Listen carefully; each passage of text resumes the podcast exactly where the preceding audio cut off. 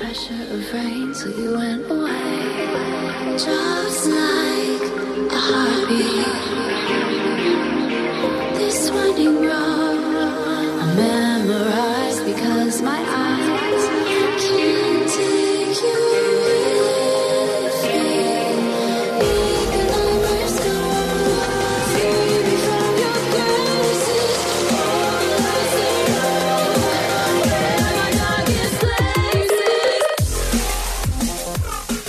呃，欢迎收听糖蒜广播美食莫扎特，我是斯坦利。我是银子，我是老齐，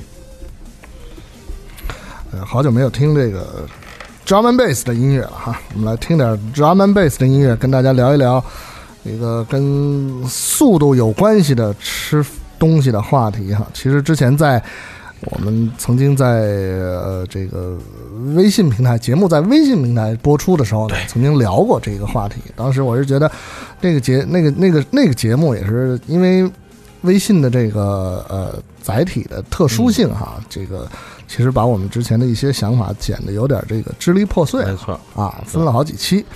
那呃我们重新回到一个整体的节目上来，把这个话题再次跟大家来分享分享，就是外卖。外卖啊，也是因为呃，之前我们的主持人在这方面哈，又受到了这个这个可能是又受到了刺激或者是重创哈。对对对，就嗨，我也不不客气了，主要就是我，这老陈太客气了。嗯，对，就是我前一阵儿这个在微博上看见那个一个那个视频的揭露，这个外卖行业现在这个惨状的这么一个一个一个一个一个一个报道，就是现在很多这种各地啊，全国各地都有这种所谓的外卖，其实全都是呃有工厂生产的，嗯，劣质这种食品的这种呃怎么说食品包，然后当那个来单之后就直接加热，啊，加热之后就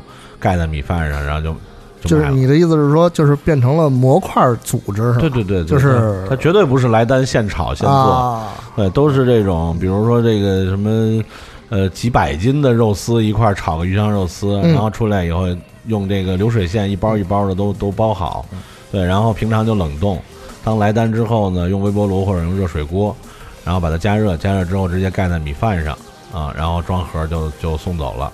那么呢，你你这个点的人呢，以为是这个餐厅里现炒的一份儿，但实际上都是工厂里做的，而且那个制作过程啊，简直是真是令人发指。令人发指，嗯真是捶胸顿足啊！嗯所以当时我我我耐心的，因为那个视频并不长，我耐心的看了两两遍还是三遍啊。后来我觉得真是手直哆嗦，当时，啊、然后因为我觉得这个就是把食物做成这种形态，是对食物和对吃食物的人的无底线的侮辱、羞辱。嗯，嗯嗯，然后看完之后，你毅然决然还是拨通了外卖的电话。点了一份鱼香肉丝请。问有没有这种？我一定要亲身的试一试。对对，，然后我没有，我毅然决然的转发出来了，因为我现在发微博很少嘛，就关注我的朋友可能知道，我很少发微博，对，然后发的时候也通常是这种几个字不明就里的，对吧？大家一般不知道我在说什么。但那天我真的是很生气，所以我转发出来了，啊、就是我我估计可能有一些朋友也看到了。对，然后这就勾起了我，后来我就跟老陈和银子在商量，就勾起我这个再再聊一次外卖这个事儿的这个愿望，因为上次还是就是刚才老陈说微信时代，那还是大差不多两年前，啊，两年前当然还是三零三时代呢，呃，因此那时候还没有加入，还没生呢，对，还没生出来。嗯，那当时确实是老陈说的这个，因为当时介这个这这个介于这个微信当时那个那个形态，所以我们可能不管是内容啊，还是还是深度啊，都没有达到我们想象的那个要求。那我们想这次呢，再把这个外卖这个事儿呢，再深挖一下，多聊聊。嗯，其实就是你看你刚才说的这个视频的内容所展现出来的这个一个怎么说呢？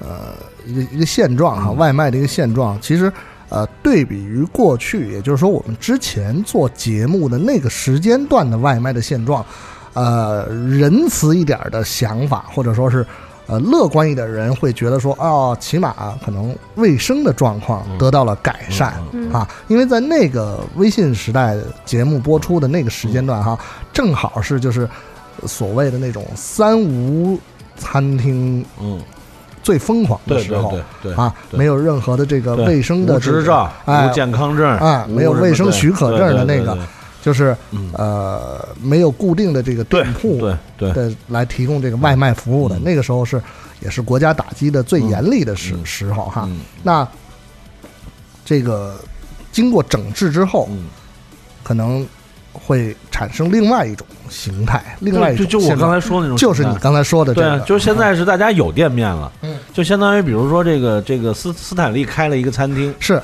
对他以前呢，比如说是游击队，是。他可能以前嗯游走在这个城乡结合部的这个廉廉廉租房里边。对，然后东东东东就是东一枪西一枪的换地方，然后每天就是就是就是这个接单以后用这种各种不明来源来源的原料来做这种黑盒饭吧，是。对，现在这个形态已经很难生存了。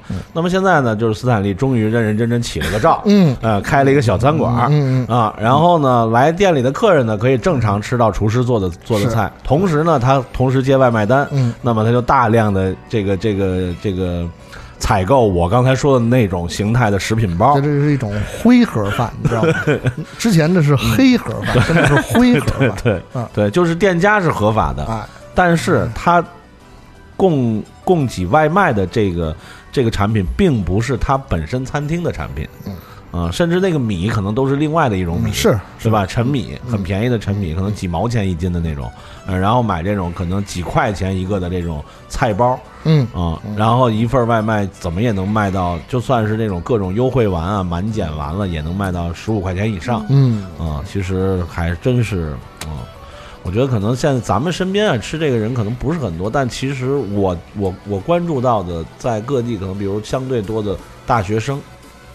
啊，大大中学生吧，然后刚刚进入社会的，收入还不是很高的年轻人，嗯，可能是这这类外卖的比较大的消费群体。跟收入基础有一个很直观的联系哈嗯。当然，大学生现在我是觉得，呃，大学生的族群其实在，呃我我我也不太清楚，就是外卖这个部分对他们来说的生活的影响到底有多嗯大。但是，据我所了解到的，因为我的同事的女儿已经上大学了，嗯，啊，好，差距很大哈。对，这个对，呃还没毕业呢。对这个呃，学校的食堂还是有很多选择的，对，而且是呃物美价廉的嗯啊。这个其实我是觉得，对于学生族群来说，大学生也好，中学生也好，其实在这方面，我觉得应该还是有保障的。嗯但是我就是咱做节目之前，我特意查了一下，有专业的那种咨询机构，嗯他还真做了一个这方面的一个调查。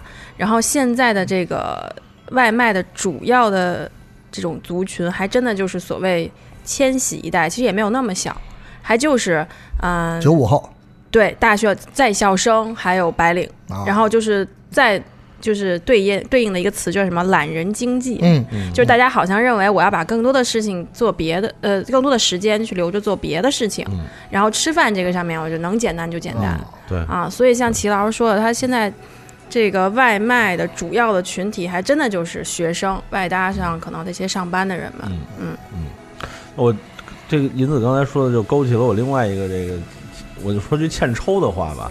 其实啊，这个说我我很忙啊，我我我每天有我很多事儿，我我不应该把时间浪费在吃饭这件事儿。嗯。我我懒得买，我懒得做，我懒得是。刷碗，我懒得，我就不懒得吃，所以我叫外卖。是，但是其实他也没干点什么有意义的事儿，对，无非也就是刷刷抖音，刷抖音，玩玩游戏呀、对吧？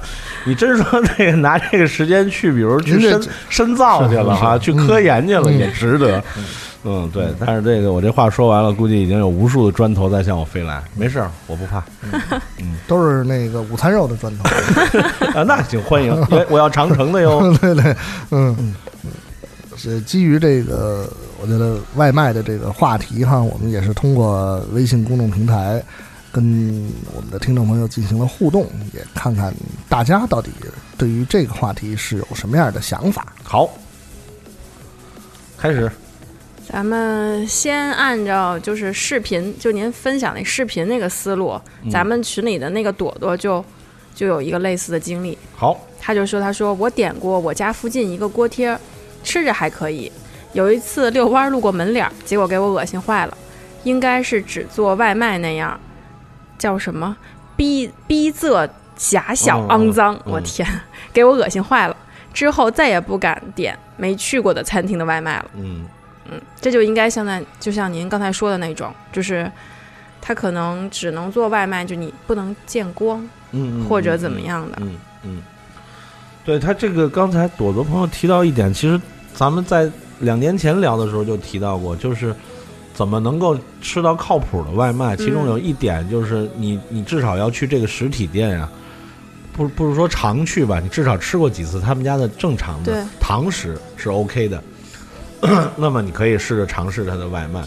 但是，但是我刚才说那个就是刺激到我，咱们再聊这次外卖的，就是现在很多你吃过他们家堂食的店，它也未必。当然，这个我们待会儿再说啊，因为我们在做这个节目准备的时候，银子提到过他曾经有惨痛的经历啊，就是这个堂食和外卖的巨大差异。嗯啊，但是他刚才就是朵朵朋友说这，我觉得其实依然还可以用作一个评判，或者说在选外卖的时候一个一个一个选择标准吧。就是我曾经在这家店吃过，嗯啊，然后我对它的呃呃菜品的质量印象还不错，啊，那其实是可以可以尝试的哈。对，然后就是我自己的经验就是，比如说那个外卖的平台，你看这个店你不是很熟悉的话，因为之前您的节目是说找那种自己熟悉的名字的那种店嘛，那有些店可能不是你周边没见过的，你就顺便打开那个其他参考的什么点评网站那种，你再对照着参考一下。因为我现在选外卖有时时候就这样。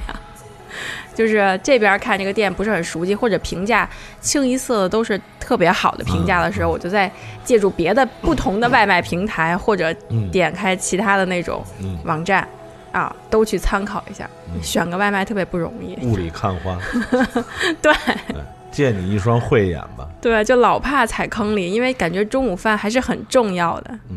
嗯，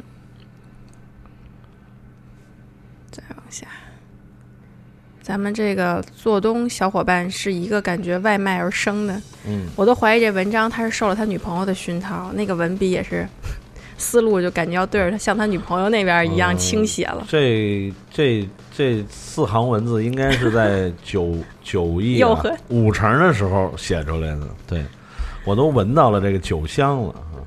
林子念，嗯，左东说，资深御宅，常在上班时间在小区游荡，邻居以为我以直播为生，或是被圈养的小白脸。门铃如在不恰当的时间响起，整个人都会心跳加速，迅速进入归西状态。哪怕前一秒家里的音乐行恶行呃响恶行云，因为我家的门只为外卖小哥而开。我的生命之光，欲望之火，我的罪恶，我的灵魂。我觉得是你女朋友给你修改过了，应该是。做东你可千万不要点那个鱼香肉丝饭啊！另外，那个我提个小意见啊，做东你别介意啊，就是归西的西应该是那个休息的息，不是 这个呼吸的吸。嗯，因为这个归西这个写成呼吸的吸吧，就很微妙那个画面。但人家还能写出响恶行云，那肯定是一个手笔误，嗯，笔误笔误，你看银子是善良的，不是。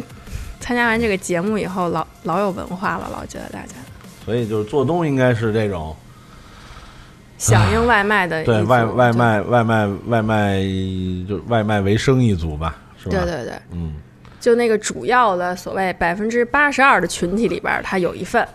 还有一个最大的一个消息特别劲爆，就是我那个也是我查资料，在这边说一下，就是二零一七年说咱们的外卖的生意已经突破了两千亿大关，震撼吗？两千亿，司老师，两千亿说今年可以一八年，因为现在还没有到年底嘛，预测说有望突破两千四百亿。可以。这个外卖要比这个电影有意思，因为电影行业一年啊，现在中国啊，我今一八年还数据没出来，那一七年的话，一六一七年应该都在五六百亿吧，这是中国的电影产业，中国的外卖产业呢四倍于中国的电影产业，说明还是民以食为天。这个外卖也要有那种消费的那种统计的话，大家也可以算算为这个外卖产业自己贡献了多少。嗯我有我有一次啊，上班的时候我没带门卡，嗯然后那个我们这个办公楼有一个这个货梯，嗯我就跟这个蓝衣服的、黄衣服的、红衣服的嗯嗯这样凑了一个电梯，嗯。呃，我就听他们聊关于这个他们在送餐的过程当中碰到的一些事情，嗯。这个也是确实，我是觉得确实是不容易，嗯。有那种就是地址写错的，嗯。嗯。明明你所在的这个地方，比如说哈，在国贸，这个地址愣写成了望京。这，那你就不说这哥们儿可能白送一趟的同时，还得可能有一些什么止损评啊什么之类的，对对啊，要么就是呃，因为在我是觉得白领碰到的，就是给白领送餐最大的问题就是你在午午午休的时间时间非常的集中，那那个这个楼的这个电梯的这个运行的问题，没错嗯也是一个问题。没错。那有的楼可能好像就是外卖是不准上楼的，对。对，这也会是一个很大的问题。那你说夏夏天温度高，对。冬天天气冷，对。那凡是有人干活的地方，我觉得都会有意想不到的事情发生。对。有人的地方就有江湖。就是顺着司老师说，我们楼就不让上去，我们那个写字楼。嗯，然后呢，这个这个比较不好的，我是觉得真的像您说的，不管是多热多冷啊，笑什么齐老师，我都紧张。那外卖小哥都不让进来。有一次我让他进来，愣被那愣被那个门口那保安给拦下来了，嗯说不让进。然后呢，关键是吧？其实大家上班的人，你到底是真忙假忙？你人你收到那个电话，你就赶紧下来，因为他们都还有下一单，还有时效性的。我就遇到过，就是人家打电话听见那个外卖小哥抱怨说，我在楼下都等了您二十分钟了，您倒是就是您怎么还不下来？嗯就不是你的活儿就比较重要，人家送外卖的那种小哥，人家的时间就就就是随便浪费那种。但是作为一个用户来说，我觉得我留的地址是几座几楼几号。我就应该在这个地方收到我的外卖，而不是。我在接电话的时候就说：“哎，先生您好，请到货梯取一下您的外卖。嗯，但我觉得这点人是这样啊，就是说我客观的说啊，嗯。就是说，首先从下单者来说，是。你应该了解你所在的这幢这这这栋呃建筑对。允嗯。允许不允许他到你的这个楼层来。是，如果你已经了解了，那你就直接写，比如到大堂给我打电话，嗯，我下来取。嗯，其实送餐员是很清楚的，是。对。但有的人就不排除他那种，就是我知道不能让我，就是不能上来，但是我就懒得下去。嗯。啊、你就想办法上来，或者怎么怎么样，是。或者包括像银子那种，就是刚才说的那种，就是人家已经在这等了半天，而且可能已经通知他了，我来了，我上不去，我在大堂等你，但是他其实根本没有把这件事儿当成是。就是是。很重要的事儿，他就很多人啊，我真的是我观察到有很多人他的心里的对待送餐员或者说快递员态度就是让他等着吧，对，他赚的就这份钱。我认为，我个人认为这很不妥，这种心理，因为就像老陈刚才说，其实大家有一个相互尊重，你在做你的工作，他也在做他的工作，啊，你你你你尊重他，他尊重你，大家就会，哎，这句话怎么着就就变得更和谐？是 是，虽然这话说的挺二的啊，但是真的是这样。你你不尊重他，他也不尊重你，就会有很多不和谐的事情发生。我刚才为什么笑呢？笑场是因为刚才银子形容那个时候，我就想起一个特别有意思的画面。我不知道你们见没见过啊，就是有那种，比如说大学校园啊，或者什么什么密集的这个这个写字楼啊，呃商圈呀、就比如说有一个有一个区域是快递员，比如京东或者韵达，对吧？我进不去，然后他就会把各种件儿啪摊一地，对打电话通知人出来取。然后比如大学生或也好，或者上班族也好，到那儿自己认领，我是哪人哪人。我当时想就是摊一地各种盒饭，我跟你说，这个这个话哎，那面是我的，不不不，吃的不能摊地上，吃的是这样。我给你形容，这正好是我要想说的。我们楼下中午非常有意思的一个情景，嗯，大厦旋转门，你就想象啊，门口堆积了大概十好几个那个红蓝黄的小哥，嗯每个走出去没有穿大衣，不是行色匆匆要离开，可能是要取快递、呃取这个外卖的人，嗯，所有小哥的眼神都是热情的盯着你，你知道吗？有一种选我选我的那种感觉，你知道吗？是是是，我去拿，我都不好意思抬 头看他们，嗯感觉每个人眼神中充都充满渴望，觉得下来这个是拿走自己手里那个餐的。然后呢，我一和小哥们就发现了一个技能，你知道吗？就是因为你不好认到底是谁，他就喊吃的麻辣烫麻辣烫，然后说你是麻辣烫吗？就这种，或者你是什么什么什么吗？拌面拌面，对对对，就靠这种谁的干尖儿？不不不这谁的问谁的谁的，谁的肥肠？不问谁的，就是问你是这个吗？你知道吗？是这个吗？所以你就感觉你在被叫这个名字，然后大家如果 match 上了，就非常开心，特别有意思。我从来都不好意思，我每回走到转门的时候，都默默拿起电话打，因为我实在不好意思看他们的眼睛。但是你看啊，你点外卖哈，嗯你点一份儿、嗯，两份儿、三份儿，你最多点过多少份儿？就是我们加班的全部，那那就不算按份儿走了，就比如饭馆儿一个部门加班，嗯就就点点菜呗，点十几十几个菜嗯，啊、嗯。这种。我最多点过九十份盒饭。几个人送来的。咱们先不说几个人送来哈，就这我这单一下，一分钟店家就来电话了，非常欣喜的声音：“先生，您是点了九十份外卖吗？”我说：“对对对，九十份，赶快给我做啊！这个按照我这留的地址，因为因为外卖都是先付钱嘛，对不对？嗯，我这九十份，反正两千多块钱，两千多块钱完了以后，才减了几，这二二十多块钱，反正减挺少的。我觉得这也不太合理哈。嗯，哎，店家非常欣喜，说：“哇，我我我说今天是不是最大单就是这个？我说我可看了你们这销量没多少啊，我这一单就给你们冲上多少了。”然后说：“啊，非常感谢，非常感谢，我们尽快做，尽快做。”然后大概可能过了，因为因为那我我点的是什么呀？反正因为人均不高，我算了一下呃三四十啊，也啊就这，三四十，完了以后，哎，算高了好不好？三四十的盒饭。嗯，量大架不住。啊，然后这个、嗯一看，哎，嗯快递员呃问什么什么什么什么什么什么，然后已到店取餐，电话又来了，说说哥，那一个电动车拉不了啊，九十分儿怎么办啊？这个。我说你问我怎么办啊？你是快递员，我不是啊。你是送餐的，我是吃饭的呀。你得想办法给我按时按按按按按点儿送到这儿来啊，对吧？说哥，这个要不然我我打一车得了。我说你你你打车，你打吧，你你打你你那怎么着？说哥，得这这这打车打车费你给我报了吧？我我是有心跟他稍微纠缠一下，嗯但是时间不允许，因为我得着急办好多事儿。我说行行行，没问题，赶快的那个。你你你就就把这事儿给我办妥了就行了，打打车费该多少钱多少钱没问题哈。哎，那个大大概过了一会儿，反正在这一般送餐都有约定的时间哈，嗯就是超超过了可能超个十分钟十五分钟的样子，哎，确实是抱着两个大箱子，说哥我在这儿门口呢，我实在是上不去了。那个说好，我我我我下来接你，我下来接你。这个哎说那个还拿出一个出租车车票来说这个多少钱？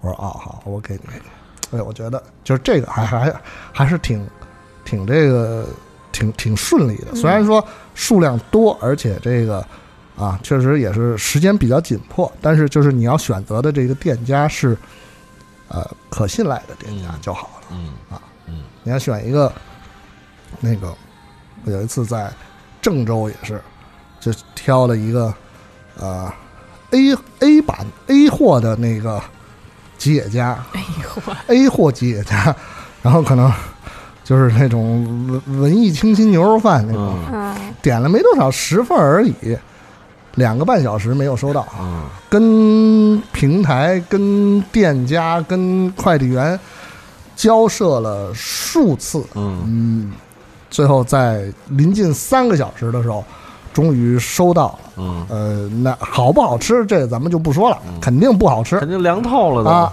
然后这个后来这这好歹是同事点的，不是我点的。后来说好像是退了一半钱，就店家主动说退了一半钱。啊，啊，对，那这店家也够 out 的。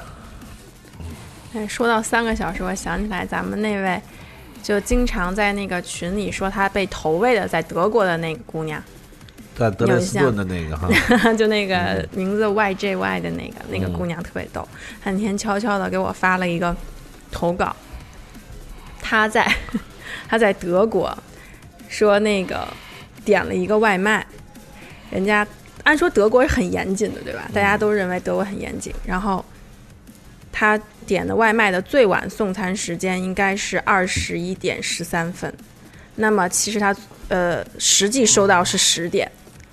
然后中间大概历时了得有两三个小时。完了以后，他点的呢还不是什么大菜，问他点的是什么，说他点的是 Burger King，嗯，这我已经颠覆了我的印象。说他在他都在想，他说他们是从麦子开始种的吗？在德国一个如此严谨的国家，就是忘了，嗯，不排除这种可能，就是给忘了，对，哎呀，我我我简单的念几条，都是这种很很精炼的啊。一位是马小胖，他说外卖的健康餐真的是健康餐吗？他们的无油煎鸡排真的是无油吗？啊，这是一个啊，待会儿咱们慢慢说，我再嗯说一个啊。嗯这个这个啊这个我看啊，刘仲，嗯，他的这个我很有共鸣。他说他不吃外卖，反感送外卖的摩托车。嗯，这个咱也待会儿可以说说啊。然后馒头君他说送菜忘带米饭就是耍流氓。嗯，这个会，这个咱们也可以说说。就喜欢馒头君留言，特别有意思啊。然后有一个 Josh 李，他说在国内从来不点外卖，如果下楼就能吃东西，但都懒得动，我我就变成什么样子了？我想他大概表达就是，如果下如果连下楼吃东西都懒得去，对对对我得变成什么样子呀？啊，这个也四肢退化，对，这也是一个点，不倒翁，嗯。然后另外就是范老师这个啊，范老师这个特别特别像《视之愈合》的电影一样啊，就是那种淡淡的感动。他说：“我的外卖故事都平淡无奇，我希望永远这么平淡无奇，因为这意味着我、商家以及外卖小哥都安好。啊，是吧？是有点《失之愈合》那路子哈，嗯，步履不停啊。然后有一位有一位我我他叫 jap house 啊，我觉得他这个应该叫。”就特别感感恩派的这个留言，他说每一份外卖都很好吃，谢谢。这也是都很都很安好的状态，都很安好。然后子健他说大懒龙还是不错的，干净，相对健康。但是不好吃。行，我基本上把这个这次留言里的一句话点评 我都给都给扫荡了。嗯，啊，还有一位坤，呃，是乾坤的坤，他说不爱点外卖的我已经快脱离组织了，同事多以外卖为生，我却喜欢中午出去溜达，看心情碰个店，进去吃吃喝喝，再散步回公司，像个怪老头儿，一点都不怪，没有没有。非常好。Give me five，坤，非常好啊，这才生活才有意思嘛。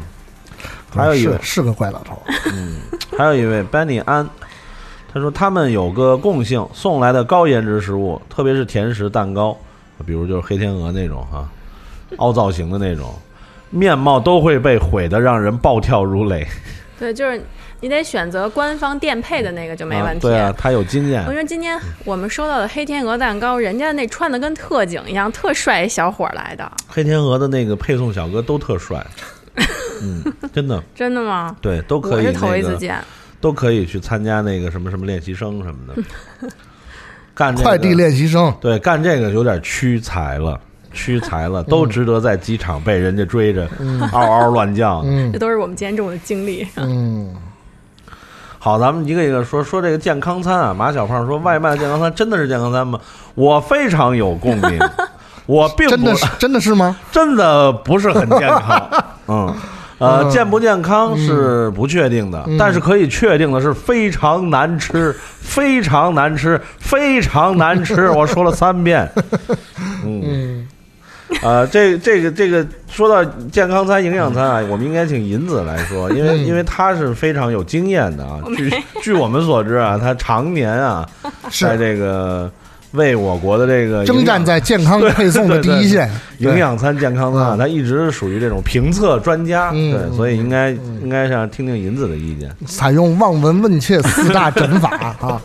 嗯对我这点的比较多，因为中午很少动嘛，我我们这个现在很少出去遛遛弯儿什么的，然后中午吃的真的楼下没法吃，不是不是有了就嫌弃它不好，楼下呢跟就是油和盐不要钱一样，所以我们就点那个外卖，然后现在又流行，我们都流行有一个健康餐是这样的，它就是。低油低盐，然后感觉什么菜都能做的，你知道它是什么的那一种。其实我最近也很困惑，我看到马小胖的留言的时候，就特别他那句说外卖的健康餐真的是健康餐吗？因为我也有这种疑惑，也有两次经历，一次是早年间天气还比较热的时候，我吃到的是那种沙拉，就比如说下面是那些叶子，嗯。上面是那种鸡胸肉还是鱼，它馊了。嗯，但是因为我是那种懒得跟外卖较劲的人，嗯。这就让我有一次对于天热的时候点这种吃的抱了一个疑问。嗯还有一个就是最近我一直坚持订的一个所谓的营养餐，然后它上来了以后，那个鱼是那种豆豉酱还是什么？是那个鱼散发着一种鱼死鱼的恶臭，我也。和那种豆豆豆瓣酱那种不应该的发酵的奇怪气味儿，特别恶心。嗯然后呢，我就把这个菜单分享给了齐老师，因为我对这个这个健康餐产生疑惑以后，我就要求得一下身边这种专家的这个嗯解答。我说我给他发了一个这个，说了一下这个事儿。嗯，然后呢，这个齐老师呢，为了我们的节目勇于献身，他 自己也订了一份儿，所以他才有他刚才那种感觉要暴跳如雷的整个状态。所以下面我们再有请齐老师揭晓一下，我也不知道这算不算您人生中的第一次。是哦绝对是第一次，铁铁的第一次。这事儿是这样的，就是说，首先银子给我看这菜单的时候啊，我以我这个就是医生看病人的那种那种那种望闻问切在这儿呢，或者说屠夫看这个这个待宰的牛羊这种就是眼光，我看了一下这菜单，我就哈哈大笑啊，因为因为就我都能想象得到做这个的店啊，它的它的它的冰冰柜啊，或者说那个冷库啊是什么样，嗯，里边是哪些料，我都能看见啊，因为它无非就是，唉，我就不点，就是不说那么详细了，就是它无非就是那么几种主要食材，比如说有某某种鱼、某种虾、某种鸡、某种牛，啊，然后呢以不同的组合，啊，应对每每每周七天的这个这个这个菜单内容，嗯，但其实就是那么几种原料，是。啊，然后呢，呃，素菜也就是那么那么些东西，味道也就是那么些，然后反正就变来变去，然后呢，可能会有针对不同人群的坑蒙拐骗 啊，不，呃，营销方式对对对对，营销方式啊，啊，就比如说对待这个哎迷恋健康的人，那我就少盐少油，嗯啊，然后这个这个这个各种营养搭配，然后没有主食，嗯啊，嗯嗯对，因为我点的那个系列叫低碳，嗯，就是。啊呃，就是，呃，怎么说呢？就是如果这些东西啊，真的是用好原料做，确确实挺健康的。嗯好不好吃还是另说，啊、但是它这个其实它的原料没有那么好。你比如刚才银子都说了，它有的时候，比如夏天的时候会会馊，当然这是这是物流原因啊。嗯呃呃，那有的时候吃会吃到变质的味道，为什么呢？我觉得它可能一个是本身进货的时候这些原料已经不是很就不是很优的，嗯然后保存时间很长，因为为什么呢？因为它为了降低成本，我就这么些东西，嗯那我可能一次会进很多，啊、那我可能会用几个月，啊，那一开始可能还好，那越越往后越往后，其实有些东西不是适合保存那么长时间，是。嗯，那具体这里边有很多猫腻，因为现在我国跟就是我们这种就是进口进口的，不是说这种成品的食品啊，就是这种原呃食物原料太多了，它的那种货源啊，有的时候其实可能跟这个行业有关，或者说能够了解了解这个行行业的人，其实是是是都清楚的。比如有的所谓的，比如咱们现在在外边用餐，你经常会看到什么什么鱼，是什么什么龙利鱼，什么什么龙利鱼但其实那根本就不是龙利鱼。嗯要真是用龙利鱼的话，怎么可能卖三四十块钱一份呢？嗯四五十块钱一份呢？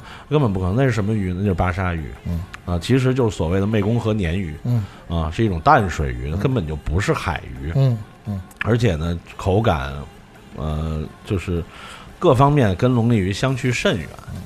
他只是用这么，但而且这个最糟糕是这已经成共识了，就是就是从就是所有环节，这个这个饮食的所有环节人都接受了，这个这个鱼可以叫龙利鱼，然后印在菜单上，为什么呀？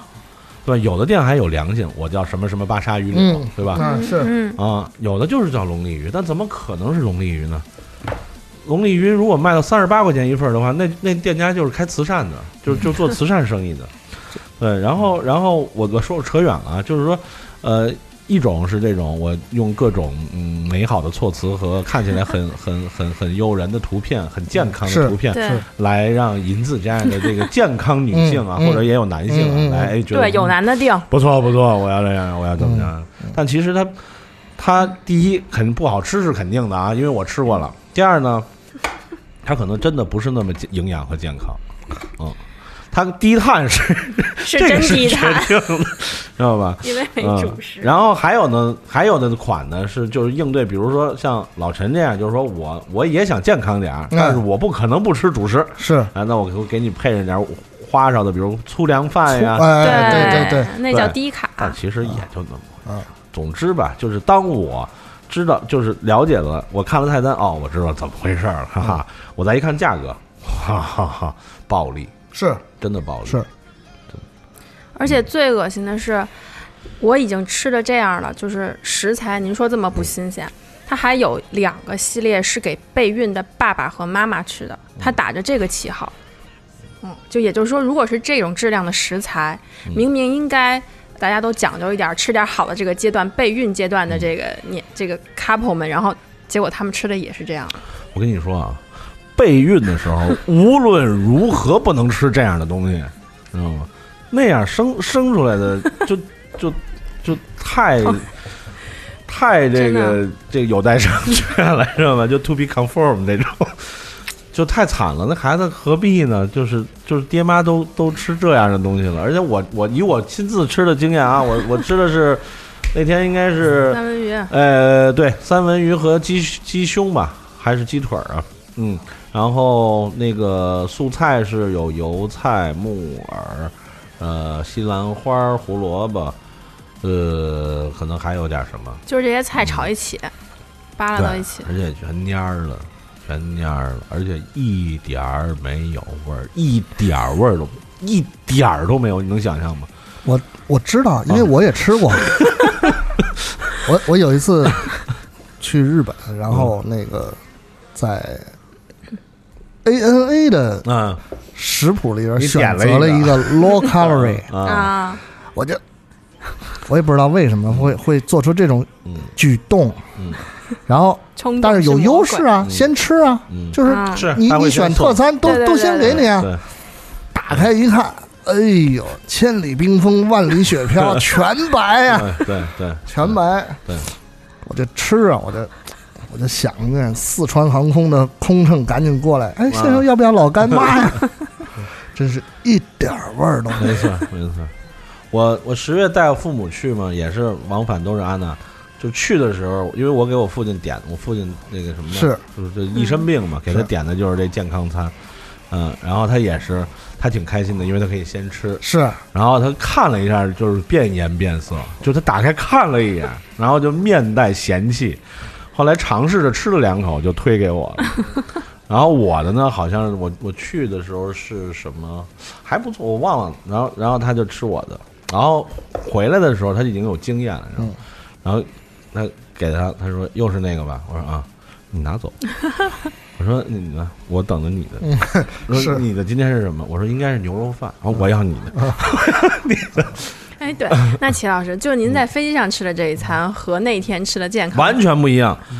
全是空的，就即使是健康餐，都要比那个好吃。我强调好吃啊！虽然它真的是真的是没有味儿，啊但是呢，它的比如说去程的那个，我记得是鱼，海鱼，应该是鲈鱼或者鲷鱼一类的，回程是是是去骨的鸡腿儿，品质很好哦，特别是那个鱼，真的非常鲜。哎呀，我说臭的那个就是鲷鱼，他就写的菜谱上就是鲷鱼。对，就不虽然没有味道，但吃起来非常鲜啊。然后回程那个鸡腿，我是一个大家都知道，我是一个不爱吃鸡的人，我愣吃了五分之四吧。嗯，就是皮也很弹，然后有鸡的香味儿。虽然它不可能用走地鸡啊，但真的是有鸡肉的味儿。然后虽然很淡，但是加我自己又加了点胡椒什么的，反正也还行。就是它不会让你吃着觉得人生没有什么意思。我那天吃那个的时候，我就觉得我为什么要活着呢？就是我活着，我为什么要吃这种东西呢？那你应该问我，感觉我吃这个是怎么活下来的？而且我吃木耳从来没有犯恶心的时候。那天吃那几几朵木耳啊，吃的我就有点想吐，我也不知道为什么。然后吃那个蔫儿了的那个没有味儿的油菜，嗯，我觉得那一餐最好吃的就是附送的那个小塑料袋里的小西红柿，还不错。他平时有时候还送黄瓜，我也觉得那黄瓜也是最好吃的。对，所以我个人呢，就是借刚才这马小胖朋友说这个，我我第一我同意，就是确实对这个营养健康餐啊，是否真的营养健康啊，咱真的有待商榷。确确实，如果要是说呃叫外送的话，还不如去某些标榜着健康的餐厅，嗯，对吧？现在北京、上海都，其实北上广都都会有这种以这个健康为主，是非常有名的这些餐厅，我就不不赘述了，还不如去那儿直接上门吃呢。嗯，我或者直接去，比如说去去去超市或者去那儿，我买盒沙拉。嗯，哦我那不是熟的吗？我其实吃这吃的想法是我还不地自己在家做呢。太对了，真的，终于吃出这种让我不犯懒的这种。我就这么说吧，，就这几样东西给我，我就不放盐，我也能做的比那个好吃。哎，您要不做这个，这比您以前的外卖生意肯定简单，对不对？这这利润你就做，这个吧，利润又高，做的也简单。这收智商税。其实很多像工作的人会很喜欢吃，因为你久坐办公室，一天不运动，吃油大的其实会不舒服。嗯嗯，对，但是我得找一个形象代言人特别重要，因为如果我亲自出镜的话，会没有说服力，就别人会觉得你怎么能做出营养健康的东西呢？对吧？我得找一个，比如谁好呢？老陈，迪梦，那就更费劲了。祖萌老师，刚才咱们说了一个是这种高颜值食物的配送，一个是健康餐，对吧？然后这个嗯。外卖的这个交通方式确实是一个啊，摩托车，对这个，我相信每个城市的朋友都会有这种困惑啊，从外卖到快递这种，太危险了！嗯看他们出了多少事儿了，都眼见着交通交通上。老陈，你有过这种困扰吗？就是被他们不是说看到了，而是他影响到你的正常生活了。嗯，这个好像还没发生过，但是看就是看到过，可能发生一些这个碰撞啊，或者引、发了一些跑红灯，交通事故啊嗯，这些哈、都是很很，其实是挺普遍的这种。那他也是，我觉得可能在在在管理上面嘛，啊，缺缺乏缺乏这种硬性的管理，因为毕竟对于他们来说，时间就是金钱，是。是嗯体现的非常直接的这么一种，这个价值观。我我能快就快，没错。因为他们叫快啊、这个他耽误他的收入，这个是是很主要是现在还有一个让人家三十分钟之内吧，就给人倒计时的那个送达，嗯是。所以他们也争分夺秒。因为我每回看到快递在我们小区里面走的时候，都是跑动的，嗯。就是手拿几份，一边在就就是跑，然后楼不认识，还得一边跑颠着问你，就说啊哪个楼，然后快递小哥应该是没有脂肪肝的，对，没有，但是他们肝火也很旺。嗯对，因为真的在着急。因为我是觉得这个属于，因为我个人真的是非常头疼，就是送餐和快递的这种、呃无序的交通方式。我认为这就是野蛮生长的一部分，就是没有人为这件事儿负责任。首先，咱们先不说这交通工具的合法性，啊、就是它这个驾驶方式的合法性就太重要了，因为我目睹过出了嗯 n n 件这种事故，嗯。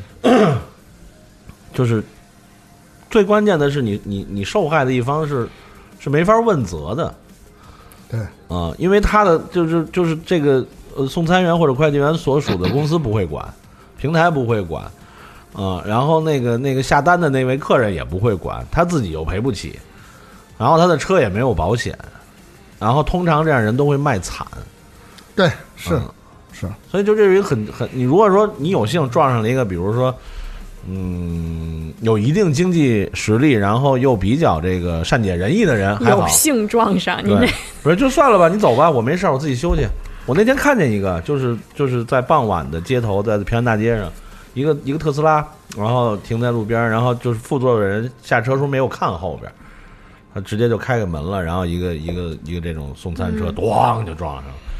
然后那个那个那个那个车上那两个人就看，特逗，问问那个骑摩托那，你有事儿吗？我我没事儿。那人说话声都哆嗦了，你知道吗？他一看那个车，我没事儿啊，没事儿走吧。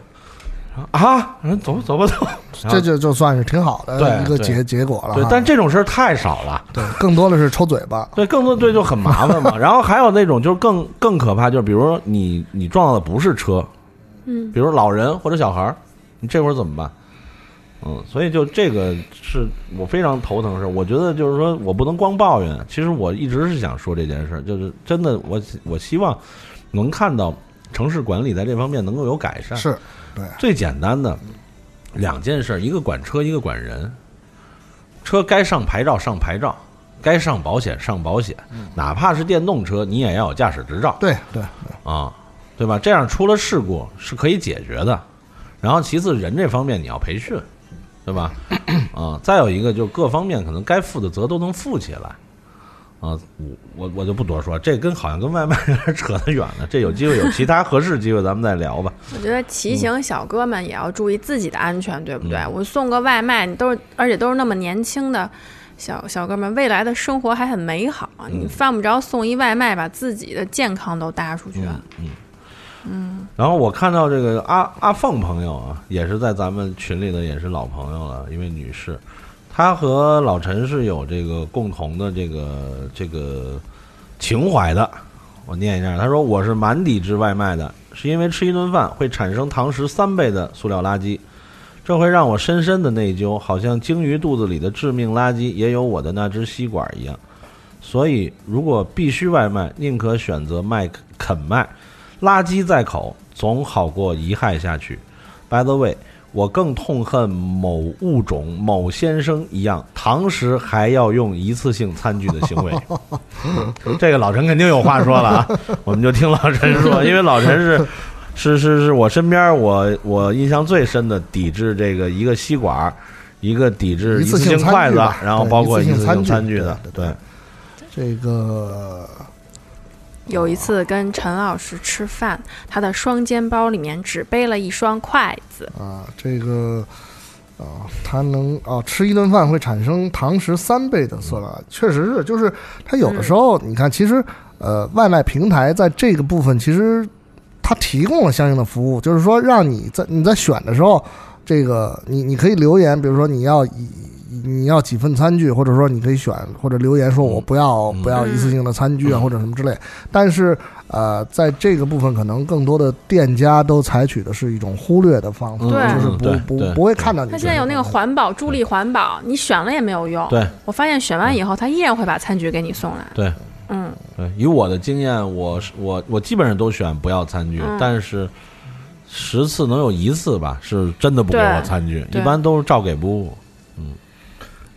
如果哈必须外卖，宁可选肯麦，垃圾在口总好过遗害下去。他选肯麦是因为肯麦麦大多都是纸包装，啊，是是那个不不，我的意思，我觉得他说的是垃圾吃到自己肚子里的意思。对，就是因为呃，他的逻辑是这样，因为肯麦是垃圾食品对嘛，对对对，但是呢，我宁可，呃但是他们的包装是是可降解的，就是除了他应该，我觉我觉得应该没有包装这层意思不。，所以就是我我我是我是这么想的啊，就是我宁可，呃，把这些呃，我为了他们的那个包装相对更科学一些，我我去吃它的垃圾食品，嗯，嗯。我中午就吃的这个，嗯，我吃的麦麦。因为如果肯麦也是塑料包装的话，我相信他肯定不会选。饮料嘛，饮料和那个甜品都是塑料包装，但据说那个就现在他们那种杯子也是那个降解的。可降解的。这，吸管降解不了，最大的问题就是吸管。嗯，所以它，你看它其实它他很很怎么说呢？他很很清楚的说到了，就是说好像鲸鱼肚子里致命的垃圾也有我的嗯那根吸管一样。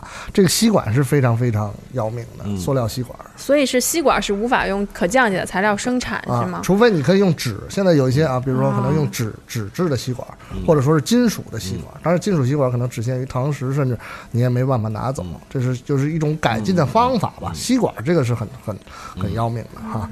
然后更痛恨某物种，哎，那个对哦，我知道那个物种在我们公司旁边新开一家，先生一样，堂食还要用一次性餐具，这个确实是很要命的哈。嗯他是只是为了降低自己的成本，收拾的快是对啊这意思吗？省事儿，可以少雇人。嗯，嗯，卫生，而且很多人就是会会说觉得说那种不是密封包装拆开的餐具不干净。啊，对，啊对对对，会有会有。但其实我我个人建议啊，就就当然就建立在这个店靠谱啊，就是那种自己全部从筷子勺、盘碗都是自己的，然后然后刷的，要比那种首先比那种那个塑封的那种，啊，是。然后要比这种一次性的都要干净啊，因为一次性的它是当产品生产出来的，没有人会在端上来的时候给你先拿水洗一遍，嗯，知道吗？在这方面，就是呃南中国的朋友们早已经解决拿出了解决之道哈。对，嗯，因为很多女女生，比如女性很介意，比如买了买了新的衣服会洗完再穿，是对吧？因为觉得是不干净。其实餐具就是一样的，很多人觉得一次性餐具干净，其实错了，一点都不干净。嗯，对，这个就嗯，我们应该向司老师学习，对大家以后都是自备餐具。好，我我说个惊悚的吧。有一朋友 Stan，他说夏天在家点了某局面馆，我我一直想问他是某局还是局某啊？啊菊菊某吧对，，应该是局某是吧他要是在杭州的话，然后说拌面拌出一片刀头，就是水果刀尖儿那种，一厘米长。这要是吃进去，轻则划破口腔牙龈，重则入腹割胃划肠，后果不堪设想。我当即给商家打电话，商家表示不可能，但是说给退餐费，餐费肯定要退，我也没让他们赔偿，就是说你们注意啊，面做的不错，但是这种情况这个问题很严重，那应该是菊某。啊，半川嘛，他点的应该是，你们要注意。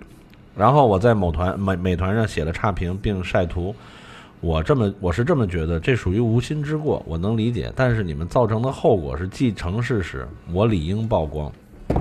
随后商家给我打来电话说：“哥，刚刚咱们不是说好了吗？我们这边会注意卫生问题，餐费也退了，你怎么又写了差评？”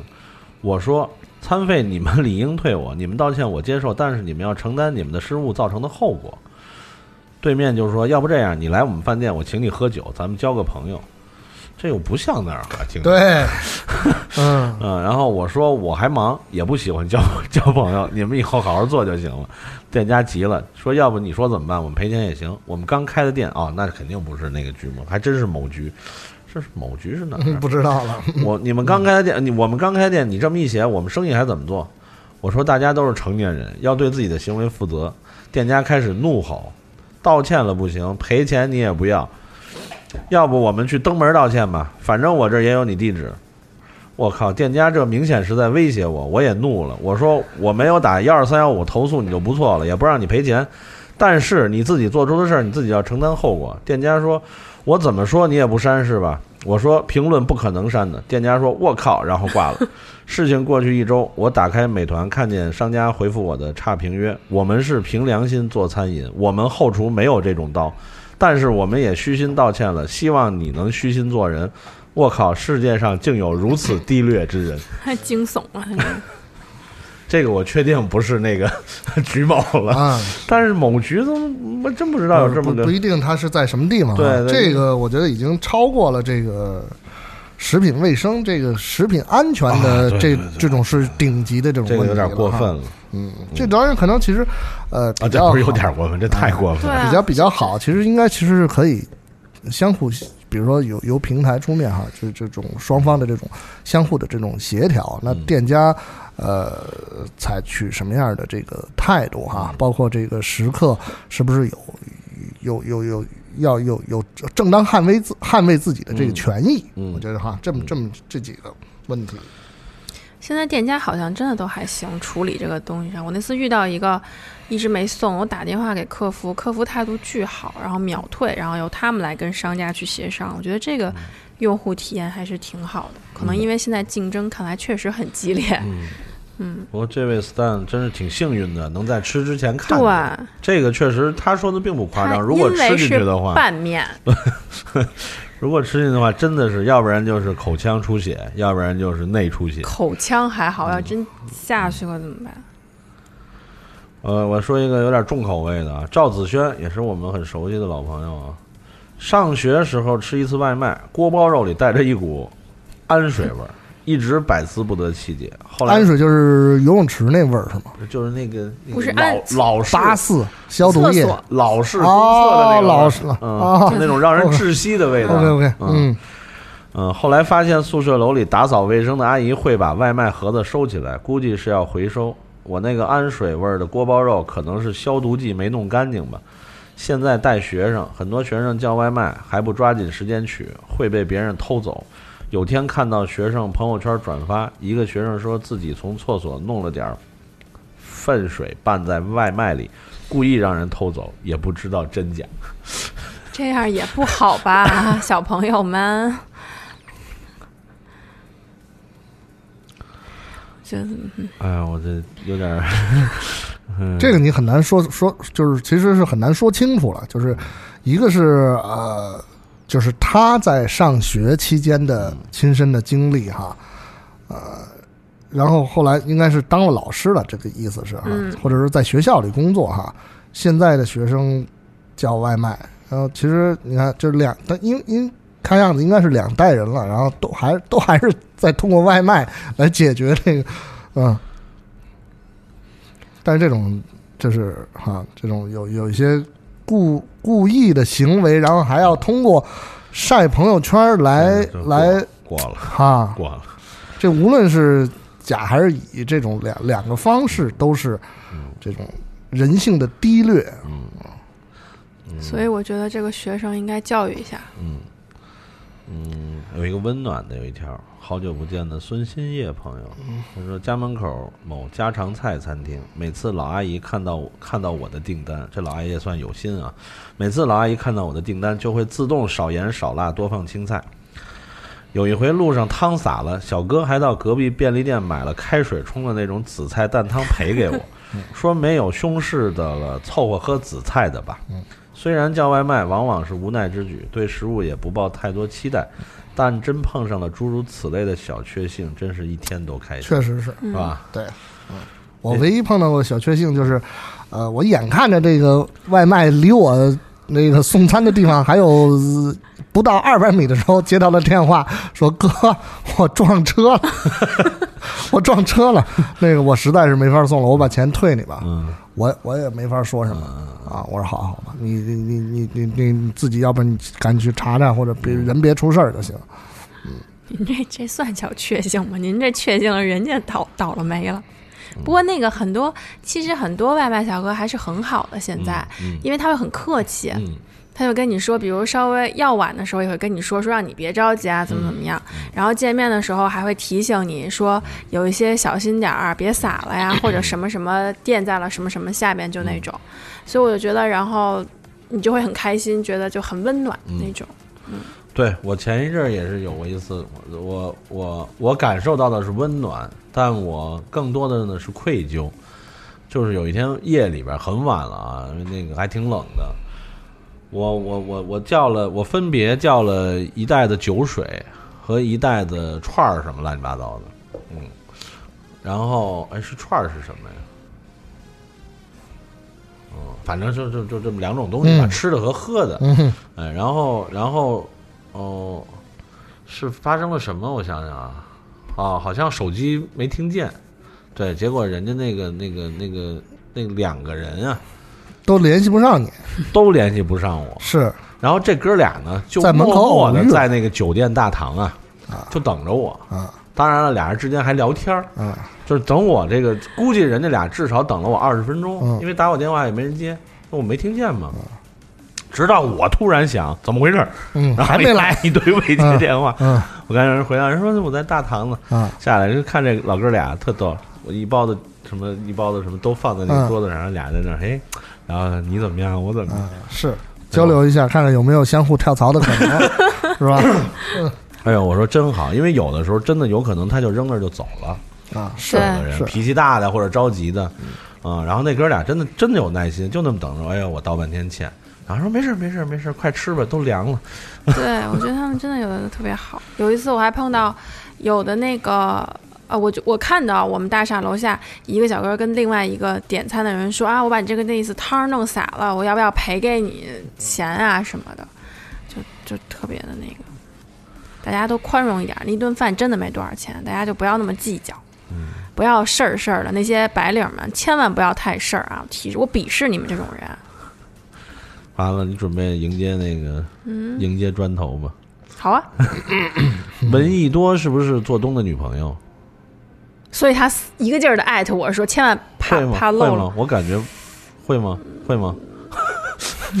但是我觉得今天闻一多这个写的挺正常的，并不诗情画意。他们俩彼此互相互换了身份写的，要来，银子你念一下闻一多这个闻一多。啊，精闻一精简的多写的。嗯，嗯，他确实提到了一个情况，他就是说，嗯，他觉得外卖真的很不好吃。用电影《一步之遥》的话来讲，就是没有锅气。但是现在的外卖文化挺有趣的，就提到呢，说很商家都把这个心思花在了吃以外的地方上面，比如包装啊、餐具啊，这个小而美、巧而精什么的。然后吃个正餐还附送各种调料包啊、筷子、刀叉、格子布、餐桌呃格子花格子的餐布等等。他说他自己有时候做饭的时候呢，就把这个送的餐布摊开拍照，确实逼格上去了。然后这个调料包未来也都有都调料包啊、餐具什么的，未来还都能用上。嗯嗯，他大概就是这个意思。嗯这个还真是现在这个确实，呃，比起两年前，现在这外卖的包装又上一层楼，嗯，那简直是装粉的、装面的，对吧？装热的、装凉的、装稀的、装干的，各有各的东西。对啊，那次我就记着上一个节目里面那个司老师提到过真功夫嘛，现在真功夫已经升级到他会给你一个垫桌布。然后垫桌布上面会给你框出来，你的汤碗放在哪里，你的这个碗放在哪里，那个碗放在哪里。那要是我的话，我就不。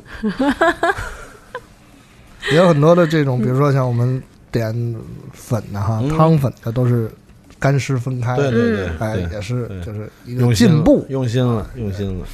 而且设计的其实都很巧妙嗯啊，因为它那个其实还要就等于上面放干的粉面这层，还要正好能够卡在这个呃大碗的碗口，对而不掉下去。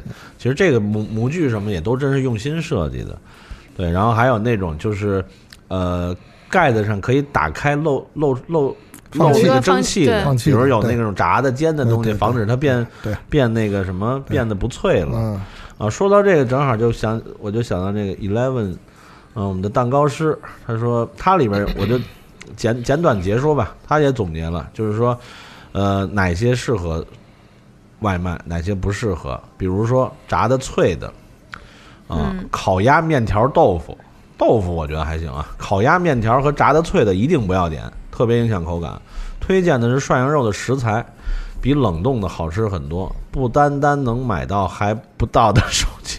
就这 一，不单单能买到什么什么呃，不单单能买到手切吧，就是说不只能买到手切肉，小料也比超市买来的好，嗯，而且他因为他常用烤箱，因为蛋糕师嘛，所以串儿应该是跟朋友一起点外卖的最佳选择，边喝边吃。我怀疑你写这个时候就已经喝了吧？群里大家都是这么猜的。嗯，还好我们大概能明白你的意思，因为这确实炸的脆的东西很难很难。嗯比如说，嗯，比如天妇罗怎么怎么 怎么外卖，对吧？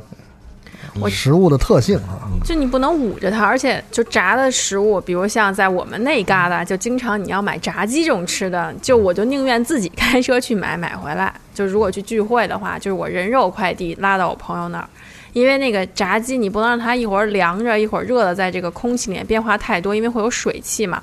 而且你炸的那个鸡肉必须让它开着口，不能给它捂到袋子里。我都会积累一些自己的经验了，现在已经。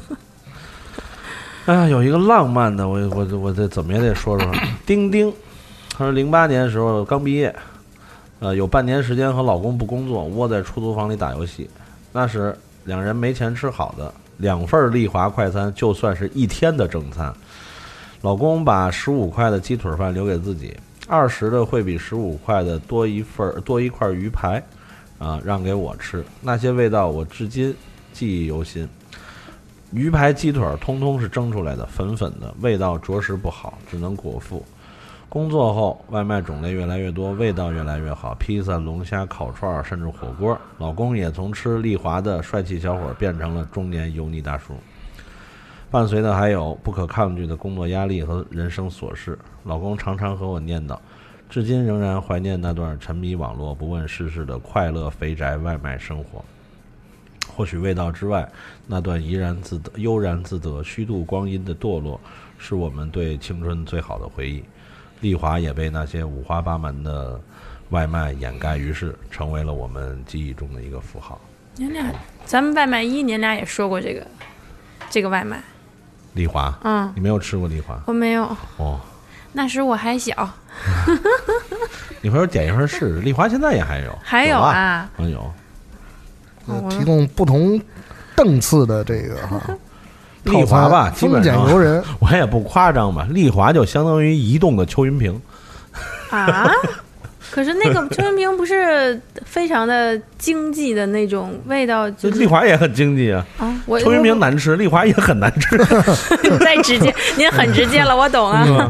就是邱云平只有一个店，但丽华全北京 嗯它有都啊，都可以丽华在配送。我的印象里还是一个挺挺高级，因为它很早的外卖，当时嗯，北京还没有那么对风靡外卖的时候，嗯，它让我想起了我上回点的那个特别复古的那个香妃烤鸡，嗯。我正经觉得香妃烤鸡的外卖其实还可以，嗯，而且丽华真的是不是靠互联网走走出来的，不是对啊，他是完电话全吧。靠电话和这个自己的物流啊。他是做他真的是自己的物流系统，有点跟京东那范儿似的。对啊，他小的小车，大的大车，因为很多后来我跟老陈为什么老吃，比如有的时候这个很多这种行业，比如拍摄呀、嗯什么这种啊，就这种群体性剧组，盒饭是吧？对对，对对，那会儿全基本剧组盒饭都是都是丽华，嗯，哎，牌子牌子响亮，对啊，这很知名，就是但是我就没吃过，而且它的价钱也是，就是你可以选不同的档次嘛，早年间十块钱步起步嘛，十块钱一份儿，打开什么都有。十、十五、嗯。二十、二十五，反正最贵的是四十嘛嗯，商务套餐啊，相当高级啊，那那会儿二十应该还是挺挺好的了。十几年前了。咱们聪明赛说的一个，现在都只能简短结束啊。嗯，因为我们有两个大部头留在最后了。没想到外卖叨叨叨了这么久。聪明赛这个就说的就跟那个您上来说的似的，他说这是他的差评，就在咱们征集话题的前几个小时，刚给了外卖一次差评，他的人生中第一次的外卖差评，就是因为外卖大姐，嗯，这居然是个大姐，找不到公司的地址，还在电话里抱怨，然后同事呢也在大厅等了很久没看到人，结果外卖大姐没打招呼就把外卖丢在了门岗，嗯，就相当于你地址不熟可以问啊，对不对？但这样就是不分，这个必须不。负责任。嗯估计这大姐啊也放弃了，对自己的职业生涯也放弃了。我还没见过外卖大姐或者外卖小姐姐有有女生真的呀女生吗，啊，我没有有见过。女生有有，有，哦，我在麦当劳看见过。天哪，嗯，真的都没见过。然后咱们的那个旺仔，他是就是后面加的那个留言嘛，他也说他那会儿就是就是这种呃外卖经理，就当时还没有做到干湿分离，他就说他的鸭血粉丝变成了鸭血粉条儿，啊，给泡发了。明白？啊，对，想起那个老陈，记得当年那个《八星报喜》里边，是。嗯，周润发猜谜语嘛，馒头泡在稀饭里，猜一个呃演员名字，这是谁吗？谁？周周润发，发呀，对，我都已经把谜底都说出来了。嗯，我们调整好情绪，迎接这个呃，一位一位小米啊，我们老朋友小米，另外一位呢也是老朋友，但刚刚入群的哥斯拉兔来吧来吧，啊，这两位呢，嗯一位在这个这个美国南部，一位在这个东岸。美东哈，嗯，咱们先说哪位的？都行。那先说点兵点将，随便。女士优先吧。好，女士优先。我看看，因为他们写的，说实话啊，各位朋友太长了，就已经到了论文的水平了。嗯我觉得就是如果高考啊，就是基本上可以拿到满分的这种，嗯，就是我我我看看怎么能简短截说，就是这个哥斯拉兔呢，对这个美食莫扎的节目诉衷肠的我就略过了啊，我们就自己看就好了。啊，啊，然后他呃出国前的这个所谓十指不沾阳春水啊，然后父母给他做这个紧急特训啊，为了在这个海外生存啊，还有到这个海外之后的这个短短短的这个一段经历就不说了，咱就说这个。说重点，先说他这一开始在这个，在这个西部，西部没有中餐，又不舍得花钱，所以他他那会儿呢就吃了很多披萨，很多很多的披萨，啊，他饿的时候一顿能吃掉半个 large 的，那美国那个 large 大家可想而知了啊，啊，然后那个最后一学期胖了十磅，嗯，最后没办法，我开始拜 Google 为师，自己下厨。用了几包创可贴之后，总算能够这个勉强入口了，可以好祝贺。好，现在开始说呢，工作之后搬到了纽约，第一年住在华人聚集区，那就是那哪儿吧，法拉盛是吧？法拉盛对，嗯对我来说简直是如鱼得水。嗯、大呃，因为住得近，大多店都可以配送啊，天南地北，煎炒烹炸换着吃。什么都有，终于在第三个月把自己吃进了急诊室，到现在也不知道是自己问题还是食物的问题，啊，无奈之下又开启了下厨之路。好，现在他说啊，他开始着着着着重分析外卖了。最常见外卖分以下几种：第一，中餐外卖嗯（括弧大多只有华人会选择），嗯啊，所以基本上什么呢？就是老老实实点西式中餐，芝麻鸡、陈皮鸡、左宗棠鸡，哎，这种啊，就是海外华人耳熟能详，国内同胞闻所嗯闻所未闻。的，对，然后再自选配一份染了色一般的蛋花汤，或者味道奇怪的酸辣汤，或者完全没有味道的馄饨汤。嗯啊，这种店一般呢是一个小门脸儿，几张桌子，几乎没有人堂食，都是外卖或者外带。呃，酱汁儿呢就那么几种，配菜永远是西兰花、胡萝卜。他最喜欢的呢是这种店里的星洲炒粉，对，就是咱们在粉可爱那期，这是他原话啊，不是我 加注的啊，就是粉可爱那期说的和新加坡没什么关系的星洲炒粉，细粉配上切碎的包菜、胡萝卜、洋葱，嗯呃，鸡肉、叉烧、虾仁儿和鸡蛋，旺火翻炒，最后撒上一把会把嘴唇染色的咖喱粉。打开满是水雾的外卖盒盖时，会闻到满满的烟火气。嗯一份吃完真的是又饱又满足。嗯，出门在外对中餐的要求降了好几个档次，有时候觉得能吃到已经很开心了。嗯，洋人喜欢的汉堡三明治就不多说了，一次没点过，有骨气。实在是觉得这么忙还要吃难消化又不合口味的东西，太委屈自己了。呃，然后呢，他说他们公司呢各个族裔都有啊、但是大家都爱吃的外卖有两类，一类是日餐，一类是意大利菜。啊，啊，日餐呢，他说很多日日日餐啊，他要说特别说 标注的，大多送午餐外卖的日料店都是华人开的。啊。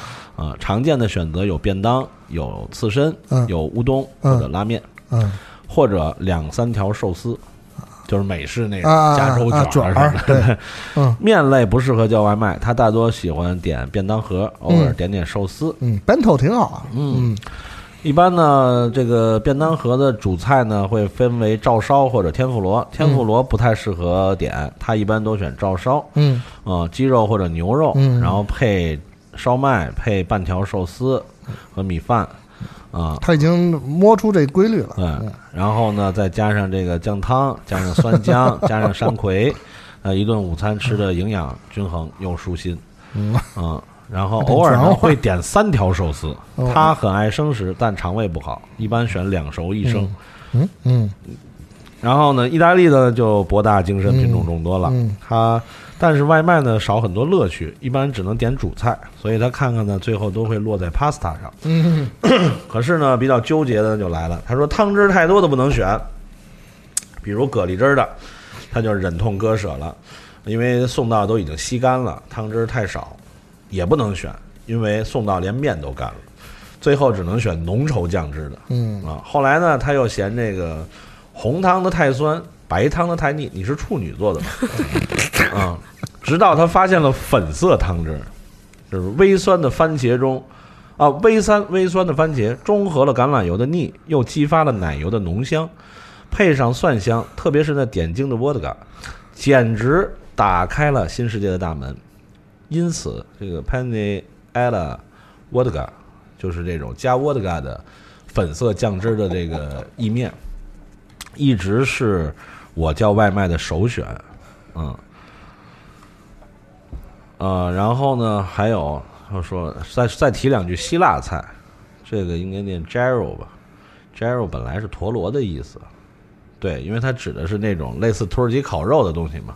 啊，嗯，因为希腊跟这个土耳其在历史上是有这个很深的渊源。嗯嗯是，对，所以这个这个回头再聊啊，不不不不不多说了啊。在美国，呃，大多数是羊肉混牛肉啊，然后一片片往下削，不多说了啊。然后它一般会裹在这个 pita bread，就是咱们可以叫皮塔饼，对，就是中东的一种嗯。全麦的这种类似烤面包的东西。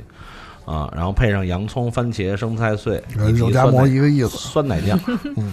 对，然后配薯条或者烤土豆，再加沙拉。是。是，啊，他对这个说不上有多喜爱，但是每次都会吃掉不少有嚼劲儿的这个 pita bread，、嗯配上一种豆类做的酱，大概就是鹰嘴豆吧。对鹰嘴豆酱，hummus 吧，嗯。我的最爱，是吧？银子老师？我的最爱。嗯。嗯，结实，这最后呢？吃完了特别结实。最后呢，替他宣布一个好消息，嗯。就是外卖对他来说虽然是无奈，啊、大多是无奈，嗯。可是呢，他独自在外很难嗯一个人做饭，呃，外卖呢可以慰慰慰藉他饥饿的肠胃。好在他的母亲明年退休了，可以经常陪他住，再也不用被动点外卖，想解馋的时候。呃，那也就是说他，呃在家可以有妈妈做饭，想解馋的时候可以一家子开开心心出门下馆。是恭喜你！嗯这个法拉盛地区绝对是这个 人间精品，我操！我觉得就是你你到那儿你走了，然后就感觉就那吃饭那地儿就感觉是那个就是我们这个超市嗯结完账出来之后，那一那一片区域，就是你可以看到这肉肉夹馍呀、什么煎饼啊、黄焖鸡啊，就什么都有。但是你一转头一看，哎，我是在纽约，我这很很法拉盛确实是？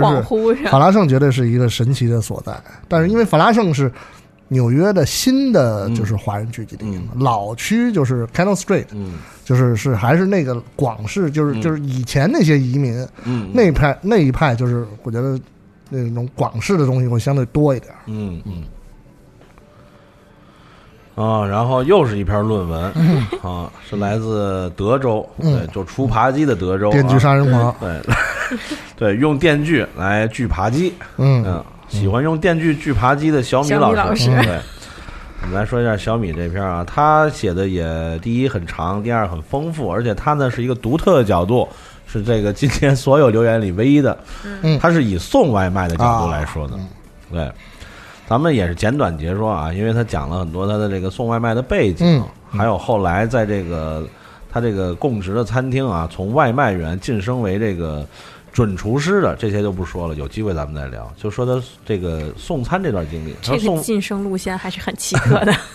送餐的车一般就是私家车，啊呃，餐馆营业时间是呃十到十，啊，老板呢每一单补贴一块钱油费，再加工资和小费，一天呢能有个一百五十块的收入，美金。对，基本上就可以解决一周的这个、呃、是。呃日常消费了，开销了，差不多哈。它叫菜金嘛，就啊，是菜金啊，超市钱嘛，啊说白了就是，对，那是一间很典型的美美式中餐馆，老板夫妇是福州人，分别负责厨房和前台。嗯然后前面有一个自助区，巴拉巴拉不说了。后面呢是什么什么什么，我说了。然后外卖的菜品呢是在后厨打包台包打包好，钉上一张小票，由我们从后门带走。嗯每位送外卖的司机会在呃电脑里记录自己的单号，然后最后可以结账。嗯、送外卖主要收入其实来自于客人给的小费，一般呢、都会给两三块到七八块，嗯或者像呃十位，就是他写的十位数，我觉得呃他应该是是双数，应该是两位数。双数，啊十位数的话，这个小费基本上拿完就可以退休那。送了九十份的那个，应该嗯，就是双数取个整。嗯嗯，呃，当然呢，不给小费也没什么办法。他的记录呢，最高一次呢是一份十五块钱，听好了啊，嗯这外卖十五15块钱，嗯然后客人直接给了五十块钱，说不用找了，他等于拿了三十五的小费，哦，好高。还是不错的。嗯，发生了什么？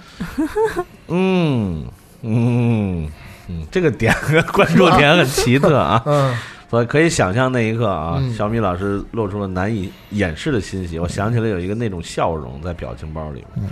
对，然后呢，他做长了就会有经验。一般呢，住在公寓的就比较麻烦。第一，要找半天，还要爬楼或者坐电梯。第二呢，这类客呃住在这类地方的人通常不会太大方。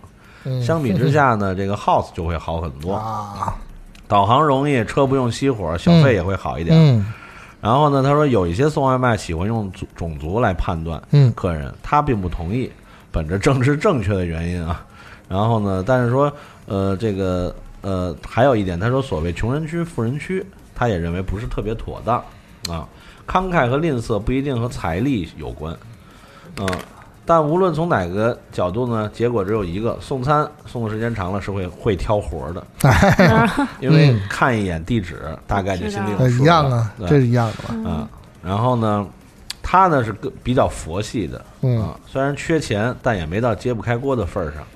啊，反正按照概率来讲，每天拿到的小费其实上下差不了太多。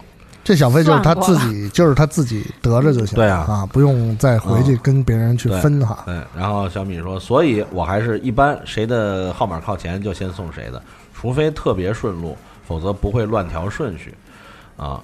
然后呢，反正店里有自助餐区，如果有退掉的这个菜品呢，可以混在下一波的这个这个这个把费里边就继续就是倒回去啊，对啊，因为没有开包没吃嘛，啊。他不是说别人吃剩下的，就比如说他这份儿别人退了不要了，啊。就拿回来直接啊，啊下一波卖了，这个 OK 的。嗯，开车送餐最重要的是安全。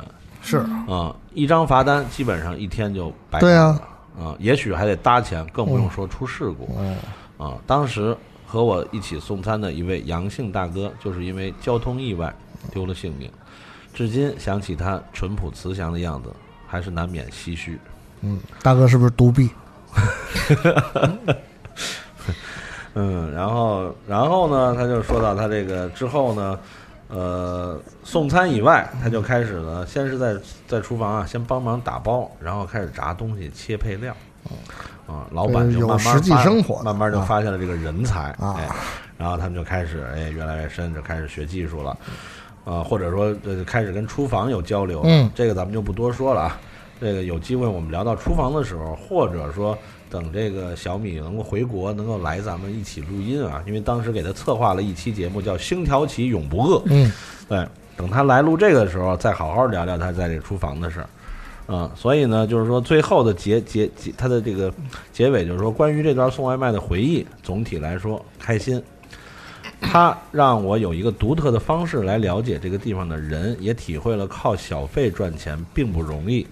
很多美国的年轻人都有过这类工作的经验，也正是因为这个原因，付小费的习惯才得以延续。嗯啊、至少对我来说，由于这段工作经历，我每次外出就餐或者叫外卖，付小费都会稍微大方一些。嗯，还是一个很很会换位思考的人。嗯这我们想这事儿就是美国的汽油还是便宜，我刚才也想，那个包括不包括油费？一百五十人家每单补贴一块，啊，啊，就够了。他应该也不会有那种特远的。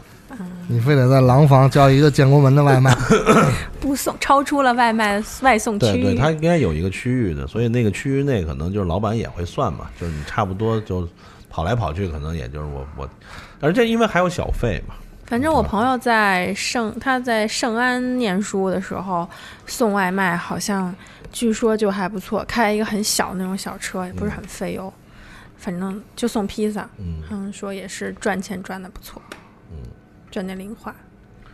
主要我觉得这个小米的这个这个视角是非常独特的是啊，是，对，也给我们这个外卖这个节目呢增加了一个很很很新鲜的一个一个一个切入点啊，因为可能大家光呃以前仅仅是从这个消费者这个角度来来体会，虽然小米这个说是在美国的经历，但其实呢。